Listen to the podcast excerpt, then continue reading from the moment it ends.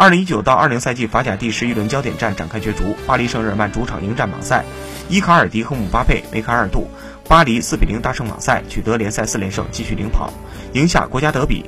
巴黎最近六次对阵马赛取得五胜一平，上赛季主场三比一，客场二比零双杀马赛。巴黎和马赛在法甲联赛中交锋过六十六次，巴黎二十六胜十七平二十三负，稍占上风。伊卡尔迪、姆巴佩和迪玛利亚搭档锋线，纳瓦斯继续把守球门。卡瓦尼替补席待命。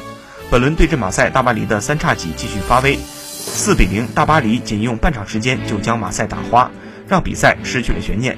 而三叉戟再次包揽大巴黎的全部进球。